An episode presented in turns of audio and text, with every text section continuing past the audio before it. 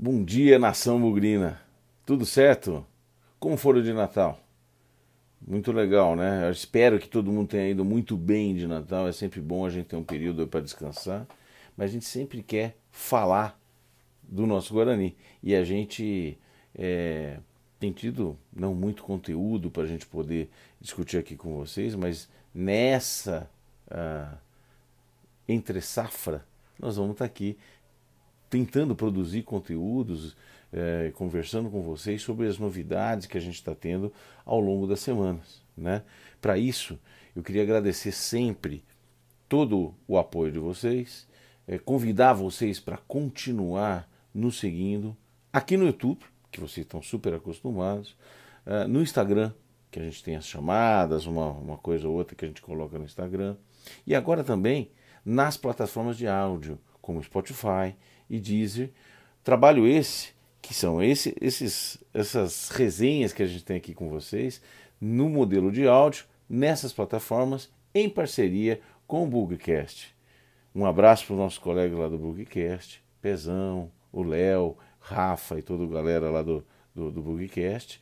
E nós estamos fazendo essa parceria nas plataformas de áudio. Espero que vocês gostem e sigam cada vez mais aqui o Arquibancada Guarani, tá bom? Grande abraço para todo mundo. Então hoje nós vamos falar um pouquinho das novidades que nós tivemos desde o último papo que a gente teve. Então, esse é o Intertemporada número 3, o nosso vídeo de número 152, é, quase no finalzinho do ano, já na virada praticamente, hoje dia 29 de dezembro. Então nós vamos, vamos cobrir alguns tópicos. Tem muita coisa, infelizmente, é, de novidade no Guarani, a gente já falou sobre isso. É um estilo é, de negociação, até que nossa diretoria, presidente e Michel Alves tem, de só anunciar quando está confirmado, blá, blá blá blá blá, ok. Acho que tem a seu, seu valor e a gente tá, já falou sobre isso, estamos dando o voto de confiança, mas está cada vez mais preocupante, né? Por quê? Porque tem pouca informação, pouca novidade boa, muita novidade ruim. Né? Então vamos lá.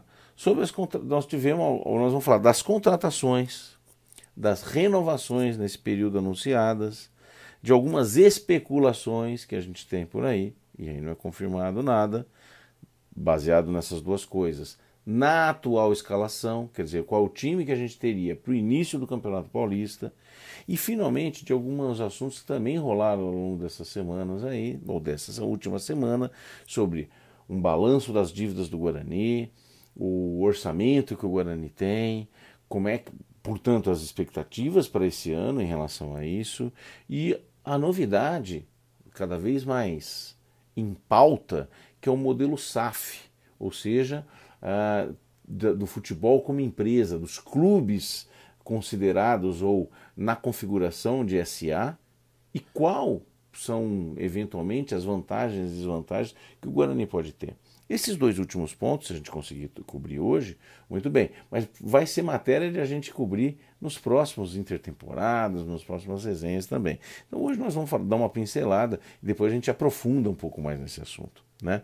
Bom, primeira coisa, quais foram as contratações anunciadas aí nesse período? A primeira delas, o zagueiro João Vitor, do Vitória reserva do reserva, sei lá reserva do Vitória, que a gente, eu não conheço, nunca vi o futebol dele e não tenho informação também. Essa é a grande verdade. É uma incógnita, uma aposta do meu ponto de vista. Sempre lembrando que o ano passado, nessa mesma altura do campeonato, Thales estava vindo para o Guarani e tinha muito um monte de crítica em cima dele. Primeiro que ele estava gordo, segundo porque ele nunca ninguém tinha ouvido falar nele, segundo que ele terceiro que ele estava vindo lá da, da Turquia e que se nem na Turquia deu, enfim, tinha um monte de comentário e deu muito certo aqui. Virou o nosso xerifão, que nós acabamos deixando meio que de mão beijada aí no poperário. Uma história meio estranha, mas que deve ter a sua a sua explicação. Fato então, por isso, estou dizendo o seguinte: não conhecemos João Vitor, mas pode ser um baita zagueiro. E não deu sorte até agora. Tenho um pouco de dúvida. Mas enfim, João Vitor do Vitória. Outro zagueiro que foi contratado junto ao Chapecoense, Derlan Chapecoense. Também não era titular absoluto, mas esse com um pouco mais de vamos dizer, histórico. Né? A gente consegui ver alguns filmes, vídeos dele, até me lembrei de alguns jogos dele. É, me parece um zagueiro com boa postura, me parece um zagueiro que joga pela é, canhota, pelo lado esquerdo do, da área. Não desgostei. Acho que pode ser uma boa aquisição, aí, um bom valor para nós, para jogar junto com o Ronaldo que a gente já fala em seguida. Volante. Volante Madison, vindo do Confiança. Também não me lembrava dele, mas consegui ver algumas opiniões das pessoas que, que lá do Confiança, é, reportagens, filmes e tudo mais. É, me parece um cara muito voluntarioso, um primeiro volante clássico, marcador, é, roubador de bola e, ou seja, teoricamente não deveria jogar junto com o Bruno Silva, mas eventualmente pode jogar para afiliar. A, afinal de contas, o próprio Índio, Índio, que também tem um pouco essa característica, pouco menos marcador, mas joga junto com o Bruno Silva ali. Então, uh, sem querer desmerecer nem, nem um pouco o Madison, mas me parece um David um pouco quali mais qualificado, talvez, né? Vamos lá, vamos esperar para ver né? Vamos esperar para ver como é que ele se porta no Guarani, mas não parece ruim. É um bom, é uma boa escolha. Parece que é de confiança do Daniel Paulista, então o Daniel Paulista conhece bem o que está trazendo. Por último, eu tenho dúvida se foi confirmado, eu acho que ainda não confirmado, mas em todas as redes sociais, inclusive é, em sites de transferência e tudo mais, Iago César, um atacante de beirada do Atlético Paranaense, que jogou no Cuiabá, que jogou CSA e tal, é, pelos filmes que vi, pelo pouco que lembro, me parece um jogador rapidinho, interessante, que bota fogo no jogo. A confirmar também. Né? Quer dizer, então nós não temos nenhuma contratação de grande peso. Das quatro anunciadas, eu diria para vocês que duas com um pouco mais de histórico, um pouco mais de lembrança e dois deles bem aposta, né? É, João Vitor e Iago, eu diria com um pouco mais de histórico é, Derlan e, né, e referência Derlan e Madison, são esses dois. As renovações confirmadas, as já conhecidas Ronaldo Alves na zaga, Diogo Matheus na lateral, para mim uma, uma extensão do contrato dele até o fim do ano é uma excelente notícia, excelente notícia. O Diogo Matheus é um baita lateral. É, Bruno Silva, também a gente já sabia. É, sinceramente, vocês sabem todas as críticas que eu já fiz do Bruno Silva, acho que ele tem limitações, mas fez uma reta final de Campeonato Brasileiro decente, importante, bacana para nós. Eduardo Persson, que a gente não sabe, veio de, com um grande tempo de inatividade, no último jogo contra o Botafogo já jogou, é, legal, acho que não, não é ruim, mas Vamos ver, a confirmar ainda, né? A gente conhece ele, mas ainda confirmar se vai ter condição física e tudo mais. E o índio, que era uma grande um grande ponto de crítica de todos ou de muitos no início do ano, mas que foi eh, reconhecido o seu valor, a sua importância dentro do elenco eh, no final da temporada. Então acho que o índio eh, não chega a ser uma má novidade. então nós são esses os caras. É, especulações. Ainda se fala muito no, na necessidade e na intenção do Guarani de contratar um goleiro. Porém, na atual conjuntura, é bom que você não se esqueça, nós temos no nosso elenco, inclusive com a renovação, ah, esqueci, renovação de Rafael Martins. Né? Rafael Martins, a renovação dele, segundo dizem, motivada pelo fato de ter tido uma contusão grave agora e por uma obrigatoriedade legal, uh, ele fica com o contrato renovado até o final de 2022 ou pode ser emprestado e tudo mais, mas tem contato com o Guarani. Então, com contato com o Guarani, hoje, no elenco do Guarani, nós temos cinco jogadores sem contratação nenhuma. Nós temos Gabriel Mar Mesquita, Arthur Gazi, Rafael Martins, Lucas Cardoso e Thiago Galice. Esses dois últimos vindo da base, não sei se algum deles joga a, a, a copinha agora ou não, mas enfim, todos esses estiveram em algum momento no banco ou à disposição. Uh, os que não jogaram foram uh, o Arthur Gás, o Lucas Cardoso e o Thiago Alice, mas são cinco, nós temos cinco jogadores. E ainda né, se cogita, se fofoca que a gente poderia bus continuar buscando um goleiro, e o nome mais falado é do Kozlinski, goleiro reserva do Atlético Goianiense, que deixou o Atlético Goianiense. Então é, é uma possibilidade, se fala muito nele. Outro que eu comecei a ouvir ontem foi do, do atacante de beirada Morato, originário do São Paulo, foi para o Red Bull, uh, estava no Vasco, reserva no Vasco. Eu acho até um cara interessante, mas é um atacante de beirada também. Uh, isso é sinal que talvez a gente não vá renovar com o Júlio César? Não sei dizer. Não sei dizer, porque nós temos hoje já de beirada, os beiradas que nós temos nesse instante, o tal do Maxwell, uh, o próprio Iago, que acabamos de falar, e temos meninos da base, Renanzinho, Matheus Souza, enfim. É, uh, vamos trazer mais o Morato? Não vejo problema nisso, parece um jogador que pode agregar, mas é, é, quem não vem? Júlio César então não vai renovar? Não sabemos. Além disso, uma, as renovações mais complicadas e importantes que nós teríamos, Andrigo e Regis. Vou começar pelo Andrigo. Já tem fofoca, duas fofocas que eu ouvi ontem, que o Andrigo poderia eventualmente até estar tá subindo a avenida, né, indo para o time lá da, da linha do trem, ou, mais o mais provável, que ele teria uma proposta do exterior e, portanto, por, por isso não renovaria com o Guarani. Apesar de que há uma semana atrás também ouvi dizer que era a renovação mais próxima entre os dois meias.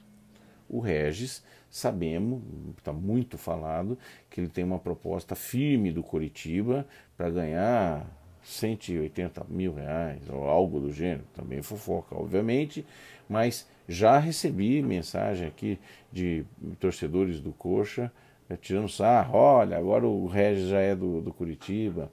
Não está confirmado ainda, mas está muito forte. Nos parece que até agora, essa sexta-feira, entre hoje e sexta-feira, a gente deve ter uma definição disso. E sim, é uma possibilidade grande do Regis não ficar no Guarani.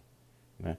Com isso, o que fica muito claro é que o Guarani tá, praticamente já tem uma base, já tem uma definição, já tem peças para o setor defensivo, até os volantes, e não tem quase que definição nenhuma dos meias para frente. Então nós precisaríamos contratar meias, atacantes de beirada menos, mas sim um centroavante. Então tem a renovação, a discussão, renovação do Lucão, a discussão da renovação com o Júlio César, uh, que outro centroavante ou atacante poderia vir. Meias, não temos ideia de meia. Nós temos hoje só o Caio Henrique da base que joga sub-20 copinha agora. Então, é, não temos base, tá certo?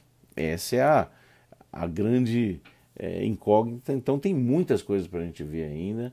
Ah, eu esperaria e seria o ideal que no dia 4 o Guarani já tivesse um time para começar a fazer a, a pré-temporada de treinamentos aí com o Daniel Paulista é, para a estreia no dia 26. Ou seja, se ele começasse no dia 4, ele teria 22 dias de treinamento, tá certo? Para fazer alguns jogos amistosos e tudo mais, dificilmente, não me parece que na próxima terça-feira a gente vai ter um time completo, pelo menos com cabeça, tronco e membro, principalmente porque nós não vamos poder contar com as meninadas que vêm, que vão se destacar eventualmente na Copa São Paulo, para que possam compor esse elenco. Então nós estamos absolutamente bem desfalcados por início de temporada, a não ser que haja anúncios entre hoje e o dia 3, segunda-feira.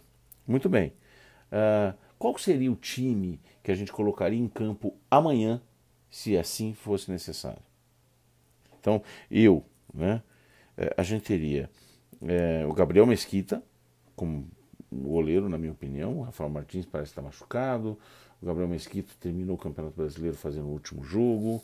Uh, a gente tem um pouco mais de histórico com o Gabriel Mesquita, então começaria com o Gabriel Mesquita. Depois, na lateral direita, sem dúvida para mim, o Diogo Matheus. Né? Na zaga, Ronaldo Alves, que renovou e que é remanescente do time que terminou o Campeonato Brasileiro como titular, e o Derlan, que é a novidade, que a gente tem um pouco mais de informação e que me parece que veio, dentre as opções que nós temos hoje, hoje veio para ser titular, talvez seja uma opção aí. Eu acho que diferente do Thales, porque o Thales joga pela direita o Derlan joga pela esquerda, mas o Ronaldo joga nas duas. Então, jogaria com o Ronaldo, mais o Derlan, então Ronaldo e Derlan. Na lateral esquerda, como não houve nenhuma negociação que avançou em relação ao Bidu, ainda o Bidu. Uh, como volantes, o Bruno Silva, que terminou numa boa pegada o campeonato, mais o Madison, que vem com todo cercado de uma expectativa positiva. Então a gente teria Bruno Silva e Madison ali no volante. Como meia, nós não temos outra opção hoje. Hoje seria o Caio Henrique. Nós não temos nenhum meia ah, do, da época do, do, ano passado, nenhuma cogitação, nada, zero. Então o Caio Henrique, hoje como meia, e na frente o Iago César, que veio do Atlético Paranaense, o Matheus Souza na, na, na, posição de centroavante, porque de todos os que estão ali, é o que teve mais rodagem dentro do time titular, é o que já jogou nessa posição, é a minha preferência, não, estou dizendo que é o que nós podemos pôr hoje em campo, e o Max, que nós todos sabemos aqui qual a expectativa, mas que de fato parece que vai ficar. Então a gente teria um ataque com Iago, Matheus Souza e Maxo. Meia Caio Henrique, o ataque Iago, Matheus Souza e Maxo. Frente aos targets colocados que discutimos na semana passada, me parece muito pouco. Me parece muito pouco. Ainda eu não consigo ver que este time que eu acabei de escalar para vocês consegue fazer um campeonato paulista bem eu seguro, consegue avançar duas, três fases na Copa do Brasil e muito menos consegue o acesso no final do ano é, para a Série A. Então, é, não é esse time aqui.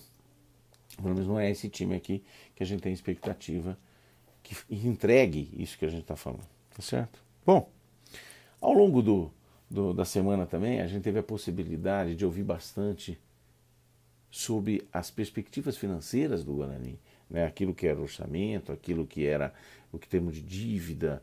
Uh, e aí achei uma, algo bem interessante, né? até eu não tinha esses números. Então, o Guarani hoje tem 16 milhões de reais mais ou menos de dívidas trabalhistas, né?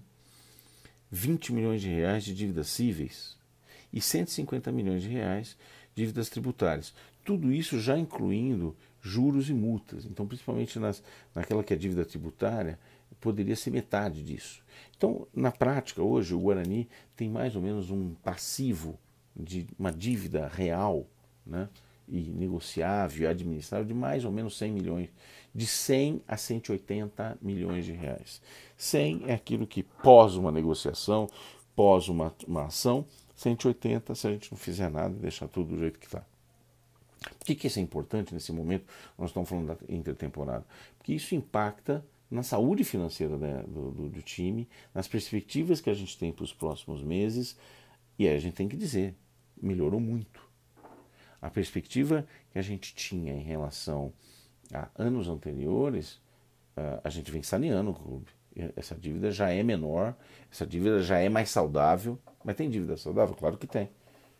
Né? Dependendo da natureza, dependendo do, do prazo de pagamento, dependendo é, dos do juros e tudo mais que corre. Então ela é menor. Nós temos um budget, um orçamento de 35 milhões de reais, onde 19,5 milhões de reais são dedicados ao futebol. E aqui, gente, não adianta pegar 19 e dividir por 12. Nós temos um monte de coisa aqui. Nós temos comissão técnica, nós temos eh, dinheiro que a gente gasta com gramado, nós temos várias coisas. Né? Então, hoje a gente teria um orçamento um pouquinho melhor, 10, 15% melhor do que tivemos no ano passado. Nós estamos falando de sair de 800 mil dedicado a salários de jogadores e ir para 900, 900 e pouquinho. É essa a realidade do Guarani. É, é esse o tamanho de expectativa que a gente pode ter. A novidade que nós vamos aprofundar em outros programas é que nós temos ainda a oportunidade ou alternativa futura que o Guarani já se pronunciou dizendo que, olha, nós vamos esperar para ver o, o, do que, que é que nós estamos falando uh, do que, que nós estamos falando e que, como é que se desenrola ou amadurece essas ideias, é o modelo SAF, né, que é transformar o Guarani ou qualquer outra equipe numa empresa, no modelo SA. E aí eu fui buscar algumas informações e, e na, na verdade a diferença em relação ao modelo hoje, onde o Guarani é um clube, né? Uh, e, e, portanto, é, com uma, uma, uma, uma, carga tributária, uma obrigação tributária um pouco diferente em relação a, a, a esse modelo SAF. No modelo SAF, você teria, que, teria de pagar 5% do faturamento e te cria a oportunidade de pegar esse passivo, essas dívidas, de deixar no clube essas dívidas, criar um, um outro CNPJ que partisse do zero, ou seja, um Guarani é, empresa onde partiria sem dívidas, mas com a obrigação de usar 20% do faturamento para saldar essas dívidas. Então, de uma maneira muito simplificada, nós estamos falando de usar 25% do faturamento aqui para pagar impostos mais a dívida. E essa dívida poderia ser financiada ou paga, saldada em 10 anos. Então, fazendo uma conta muito simples, gente. 100 por 10, nós estamos falando de 10 milhões por ano. Nós estamos falando de 700 mil por mês. Aproximadamente 700 a 800 mil por mês, que é o orçamento que nós temos hoje para pagar jogadores. Então, num primeiro momento, nós temos que ter um faturamento um pouquinho maior do que o que a gente tem hoje para poder saldar essas dívidas e fazer o futebol. Claro, então é, é, um investidor, obviamente, vai ter que fazer um aporte, como por exemplo a gente viu no Cruzeiro, que estão dizendo em 400 milhões. Claro que esses 400 milhões não entram no primeiro dia, mas ele vai administrar e aí uh, ganhar dinheiro. Quer dizer, também tem uma coisa importante: tudo que é venda de jogador não entra nesse, nesse faturamento. Tá?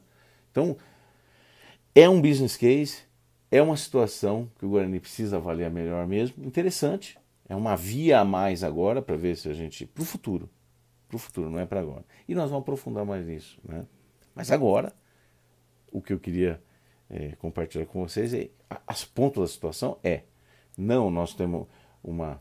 Nós somos, não somos uma empresa. Dois. É, nós sim deu uma saneada boa, nós sabemos exatamente, uma transparência muito grande em relação ao que sabemos, qual é o tamanho do problema que nós temos em relação a dívidas. Três, nós temos esse ano um calendário melhor e mais gerador de receitas e, portanto, possibilidades, porque fizemos um ano melhor em 2021. Quatro, nós estamos tentando renovar na mesma linha, né, um pouco mais de base, partindo um pouco menos do zero em relação ao ano passado. E cinco, não, nós não temos um time pronto ainda para entregar os entregáveis é, esperados para o ano de 2022, para que a gente continue nessa retomada de crescimento, para levar o Guarani para um tamanho que, eh, onde a gente espera, onde a gente sonha, onde a gente merece estar. Tá certo? Então é isso. Perspectivas boas? Ainda assim. Estão um pouco ansioso? Muito. Preocupado? Bastante. Uh, acho que vamos ter um time muito diferente em relação ao ano passado. Espero que a gente consiga dar a mesma liga que deu, ou pelo menos a mesma liga que tivemos no ano passado. Sempre lembrando, vamos precisar de um, de um elenco maior do que tivemos no ano passado. E até agora não, é isso que nós temos como fato. Nós temos 25 jogadores, contando já com os casos da base, menos, não contando ainda com os novos uh, eventuais lançamentos que vamos ter vindo da, da, da base uh, na Copinha, esperamos que tenhamos, né? uh, mas que ainda é muito incipiente para a gente poder dizer que estamos tranquilos para o ano que vem. Tem uns e outros aí anunciando muito mais coisa. Uh, tem uns e outros aí uh, sendo um pouco mais rápido, pelo menos no anúncio, quando comparado com o Guarani. E isso dá ainda mais ansiedade para todo mundo aqui. Né? Então é isso. Uh, tem muito pouco para a gente fazer, vamos continuar torcendo, vamos continuar resenhando aqui. Espero que vocês participem cada vez mais com a gente. E, por último, queria desejar para vocês um grande Réveillon, uma grande passagem de ano e que do ano 2022 seja, primeiro, com muita saúde para você e para sua família e para todos nós, e que a gente tenha um ano 2022 mais feliz do que foi o 2021, principalmente no que diz respeito àquilo que a gente resenha aqui, que é o nosso Guarani. Tá bom? Grande abraço para vocês. Até o ano que vem. Tchau, tchau.